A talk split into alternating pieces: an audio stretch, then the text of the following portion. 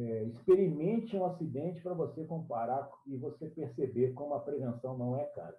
O cara mesmo é o acidente.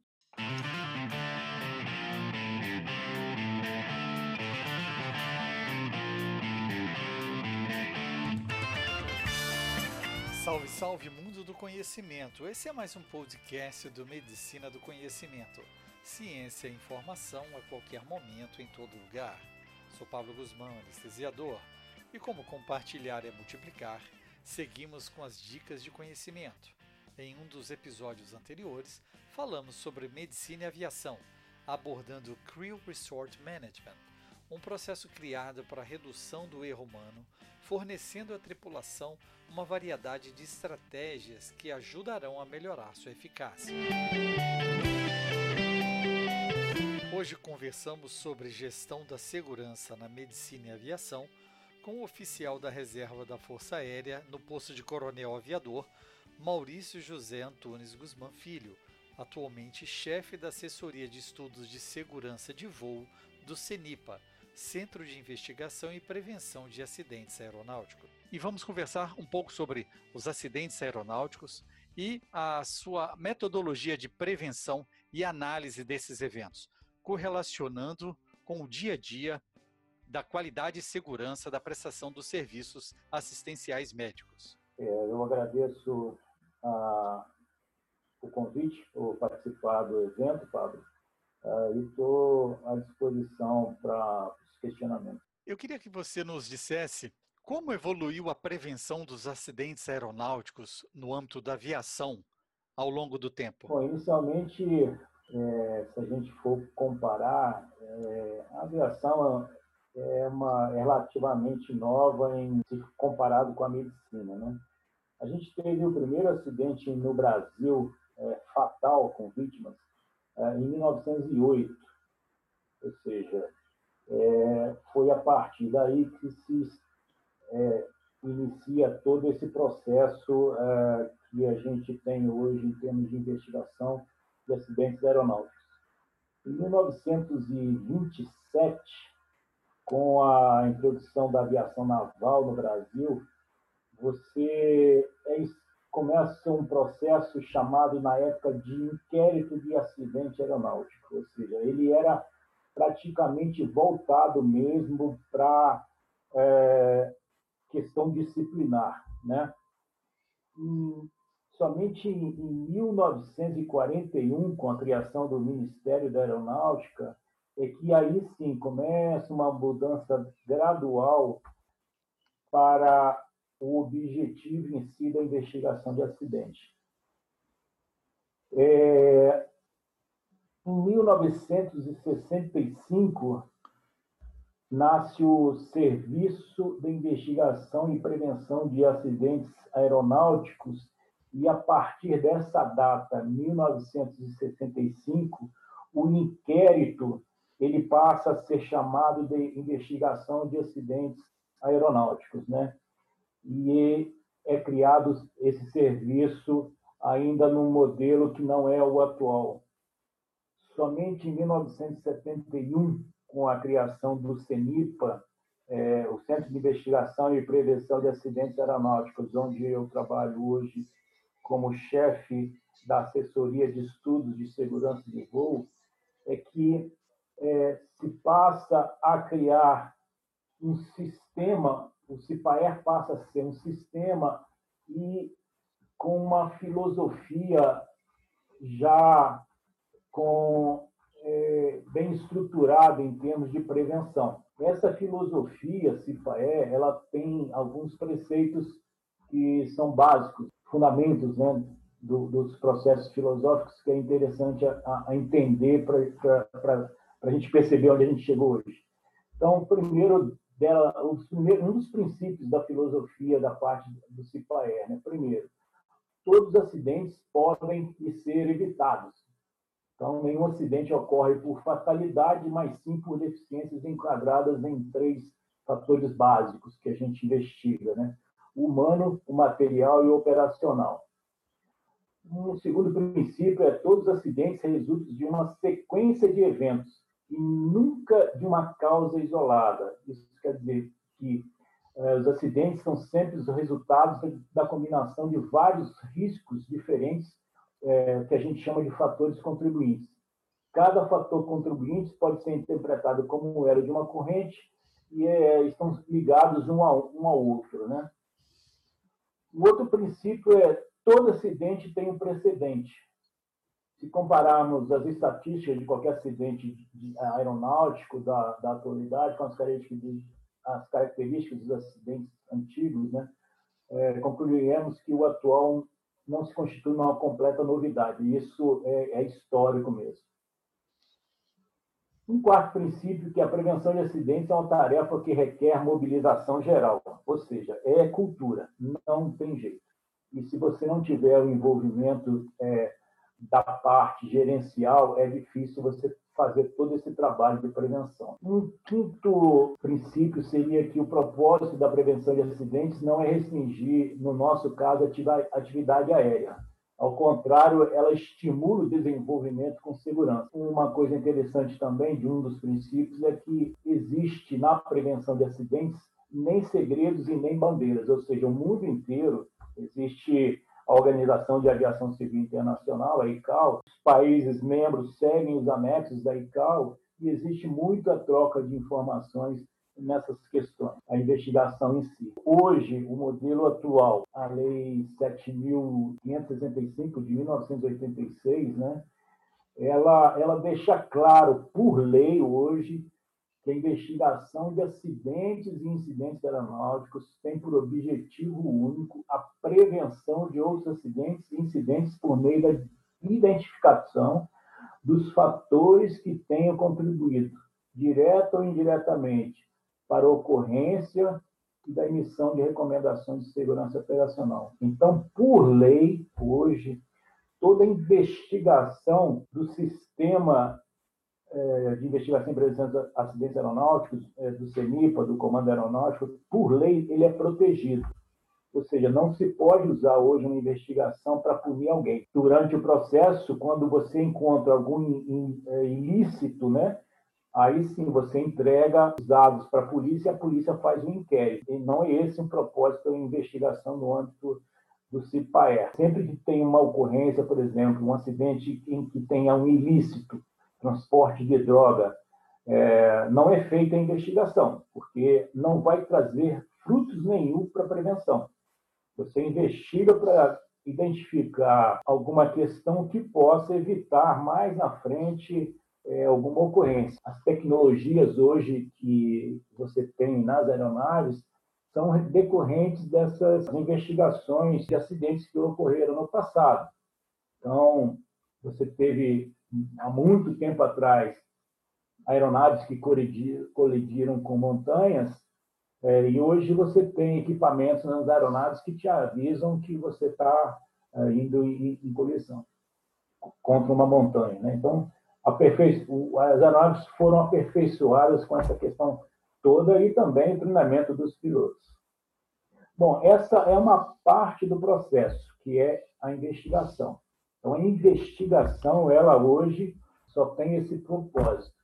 É, no âmbito da aviação civil, a investigação que é feita pelo CENIP apenas evitar, como uma prevenção é, reativa, né, que você possa evitar outros acidentes. Muito interessante fazendo uma correlação no âmbito médico e hospitalar. Na década de 50, começou-se com a preocupação de órgãos acreditadores, órgãos que poderiam gerenciar a segurança nos hospitais. E isso foi se difundindo de uma forma muito eh, rápida e clara nos Estados Unidos, Canadá e por todo o mundo. Mas aqui no nosso país, a cultura de segurança ela ainda precisa ser muito enraizada no nosso, na nossa prática diária. A gente percebe que apesar da aviação comercial ter um, realmente uma história recente, o quanto se evoluiu na metodologia dessa segurança, né? como você acabou de dizer, a metodologia atual. E para nós também, no âmbito médico, sem a presença e a participação da gestão da instituição, da, das diretrizes institucionais, não faz sentido você tentar buscar por uma segurança, já que o fato ele acontece por uma junção de problemas, de quebra de barreiras. Né? Essa metodologia atual utilizada, ela é internacional e você acredita que a, é, o sucesso se dê à adesão às leis? Por que realmente esse sistema de prevenção e de análise é tão eficiente? É o que aconteceu a partir de 2009, né, foi uma mudança interessante no âmbito da aviação, porque até esse período toda a parte de, de prevenção de acidentes é uma, era um processo, eu diria que é, filosófico.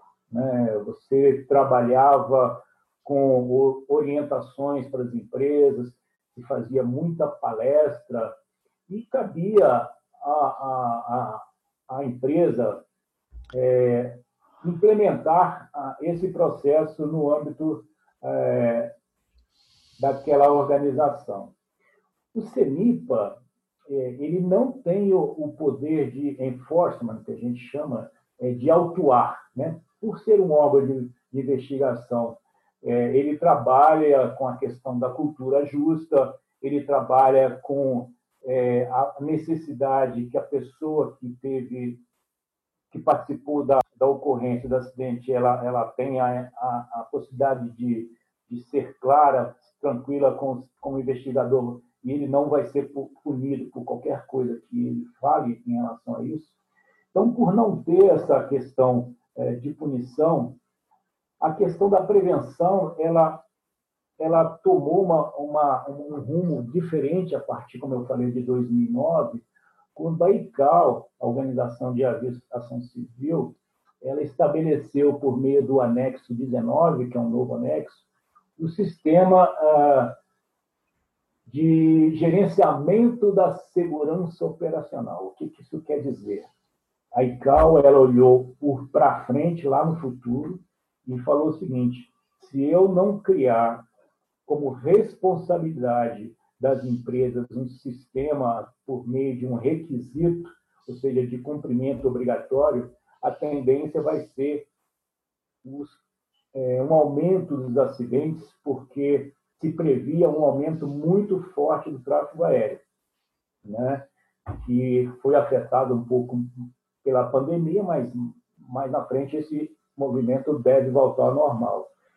Então, o que, a ICAO ela analisou o cenário e falou, olha, é, eu tenho que ser transparente e mesmo sabendo que o, a, o avião é o transporte mais seguro do mundo, é, eu tenho que ter um gerenciamento desse risco.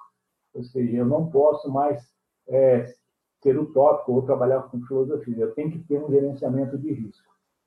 Então, ela criou esse, esse é, sistema. Hoje, o Brasil, nós temos, no âmbito de Estado brasileiro, um programa de segurança operacional brasileiro. Ele é assinado é, pelo diretor-presidente da Agência de Aviação Civil, da ANAC, e o diretor do Departamento de Controle de Espaço Aéreo, do DECEA, e eles são responsáveis, no âmbito da aviação civil, pela prevenção que a gente chama proativa. Ou seja, então, deixando claro, é, antes de ocorrer um acidente, né, quem faz toda essa prevenção, o trabalho de verificar a gestão de risco da empresa, se a empresa tem uma, uma, uma a capacidade de, de, identificar os perigos, é, de gerenciar os riscos, de medir esse, esse desempenho dela, tudo, é, é a ANAC e o DSEA. Então, essa é a maneira de prevenção hoje que a gente chama de proativo. Após é, acontecer o acidente, ou seja, todo aquele trabalho de prevenção não foi eficiente aconteceu o acidente.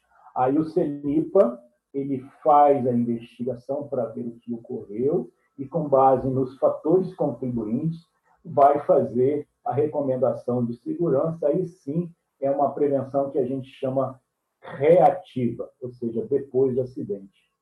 Então você tem hoje, e aí eu acredito que essa grande mudança aconteceu e fortaleceu o sistema, porque hoje é obrigatório que toda empresa de transporte aéreo tenha um sistema de gestão de risco. e ela é punida se não tiver. Então, a diferença básica em relação ao sistema antigo era esse.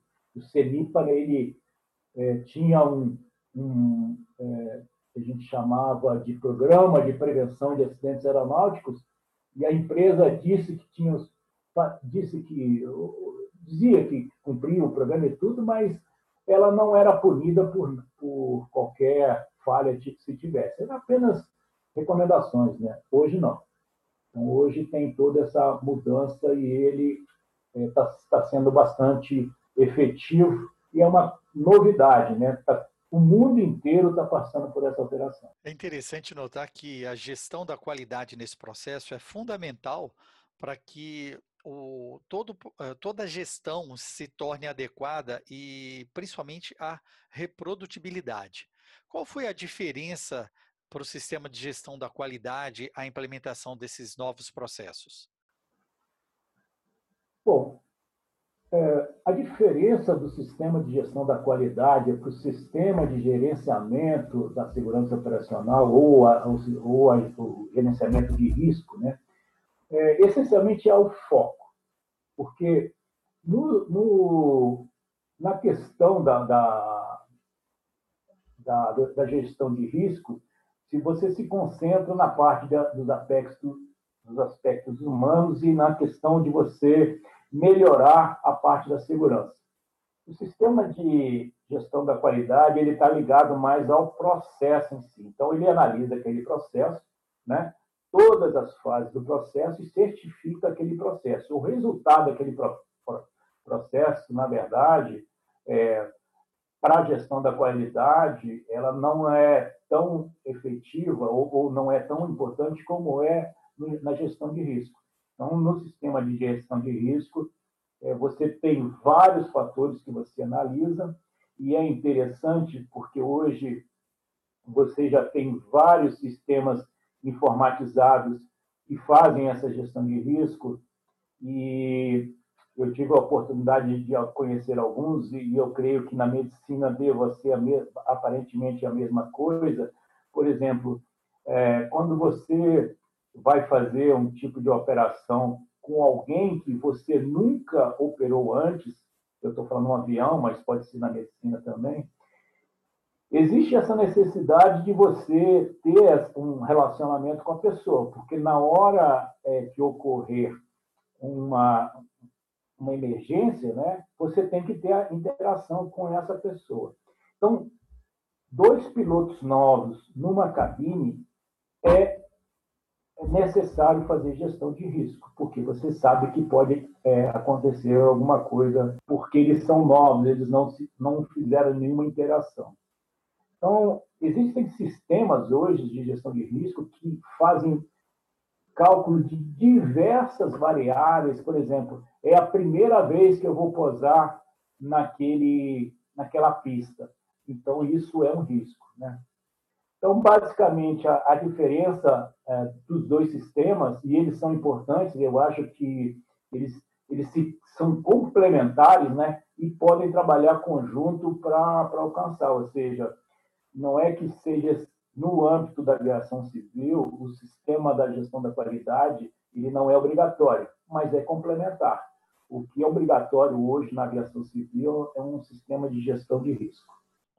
E a utilização dos, é, do, da gestão de qualidade, ela tanto na medicina quanto em outras áreas, ela se baseia também em indicadores. Esses indicadores, na verdade, estabelecemos metas, a coleta dos dados e principalmente a análise crítica. Quais são os principais indicadores utilizados atualmente? A, a divulgação dos acidentes aeronáuticos é, no âmbito do, do CENIPA, e se vocês tiverem a curiosidade de, de verificarem é, esses indicadores, ele está disponível, é, se você fizer uma pesquisa digitando painel CIPAER, com S né, de sistema, painel CIPAER no Google, ele vai te abrir uma página onde você tem lá todos os acidentes do Brasil é, atualizados, é, os relatórios, tudo lá. Só que são é, dados, é, eu diria, é, dados brutos, ou seja, teve tantos acidentes ano passado, né? Não, você não consegue medir isso. Então, o estudo hoje e é, é, esse sistema de gestão de risco, ele obrigou que o Estado brasileiro tenha indicadores, né? Esses indicadores levam em consideração é, as horas voadas da, das aeronaves, os pousos, para que você, baseado em alguma ocorrência, você tenha uma média. Então, é, se fez todo esse cálculo, né? É, ainda não está disponível o Brasil, não só o Brasil, como vários países do mundo inteiro, isso vai ficar transparente para a sociedade, vão se estabelecer é, níveis de, de desempenho da segurança operacional, ou seja, vai se dizer que com quantos milhões de horas de voo provavelmente você tem uma, uma ocorrência, e você vai gerenciando esse risco, ou seja, é, vai tentando reduzir. Quanto mais você voa, menos acidente você tem. Mas ele é uma realidade, não tem jeito. A gente tem que conviver e por ele se tornar real, ou seja, a sociedade saber que existe essa possibilidade, você tem um, um, um trabalho mais transparente e os indicadores eles fazem com que toda a sociedade acompanhe esse processo todo, né? Em termos de segurança. Hoje todo mundo fala ah, avião é seguro, avião é seguro, mas não existe essa transparência como se pretende com esses indicadores que, como eu disse, ainda estão sendo evoluídos, não estão disponíveis, mas a ideia é, é que os mesmos sejam disponibilizados até o final deste ano para a sociedade. Essa questão da transparência eu considero como fundamental no processo, porque o próprio consumidor ele é, ele realmente precisa saber, bom, qual é o processo mais seguro, qual é a companhia aérea que se preocupa mais com segurança, por mais que tenhamos é, leis específicas e uma avaliação né, pelos órgãos, pela ANAC, pelos órgãos governamentais relacionados à fiscalização, claro, existem algumas que têm uma melhor performance. Isso a gente vem observando de uma forma lenta na área da medicina. É, a transparência dos resultados, principalmente para as operadoras de saúde e para os próprios pacientes, mostrando esse hospital tem menor incidência de infecções, tem uma prevenção adequada de riscos de fenômenos de tromboembólicos, ele tem uma um fluxo adequado para os pacientes, principalmente agora que a gente está vivendo esse período de pandemia, os hospitais estão se preparando, reestruturando para isso. Isso em busca de resultados. E quais seriam os, os resultados que foram alcançados por toda essa mudança nos processos, nos eventos e nas análises do ponto de vista da aeronáutica? Bom, é importante eh, reforçar que não é objetivo desse processo, de, desses indicadores, de você é, passar a informação de que empresa X é mais segura que empresa Y. Não é isso. A gestão de risco é da aviação civil como um todo.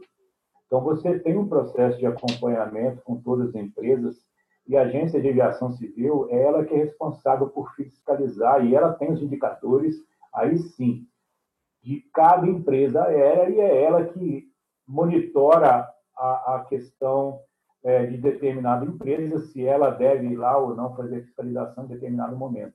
O que vai ser transparente para toda a sociedade é a gestão do risco como um todo.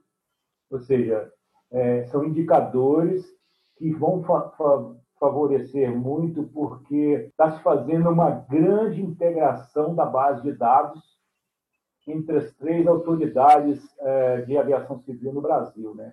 que é a Autoridade de Aviação Civil, que é, é a ANAC, a Autoridade de Navegação Aérea, que é o DSEA, e a Autoridade de Investigação CIPAER, que é o CENIPA, toda a base de dados desses três órgãos governamentais, elas estão sendo integradas para que você possa, aí sim, a partir dessa integração de todas essas informações, começar essa gestão. Né?